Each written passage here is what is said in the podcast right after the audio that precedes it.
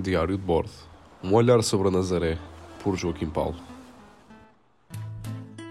Nazaré, 24 de abril de 2023.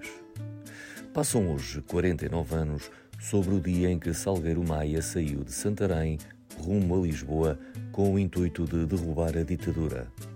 Depois de várias tentativas falhadas, entre as quais o golpe das Caldas, o movimento das Forças Armadas conseguiu os seus intentos e o país acordou na alvorada seguinte com um horizonte de esperança.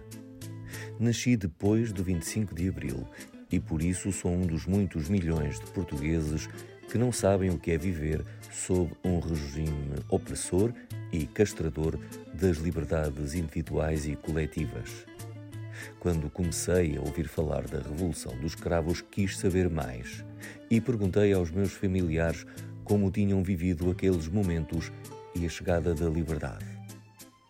Dos registros que recolhi, talvez o que mais me tenha impressionado foi o do meu pai, que estava no mar, em Marrocos, e por isso só soube do golpe dez dias depois, quando o navio atracou em Lisboa.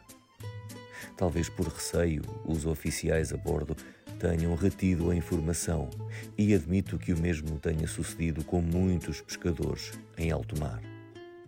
Enquanto jornalista, tive a oportunidade de reproduzir as histórias de muitos daqueles que lutaram contra Salazar e sentiram na pele as agruras do regime.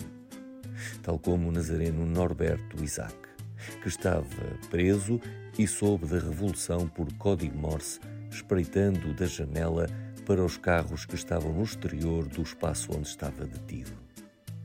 É também por isso que falar do fim da ditadura é algo que devemos fazer às novas gerações. No meu caso, aprendi muito nas vésperas do 25 de Abril, que passei com amigos na Biblioteca da Nazaré e no Mar Alto, com tertúlias, música e debate em torno dos valores de Abril, dos quais nunca devemos abdicar.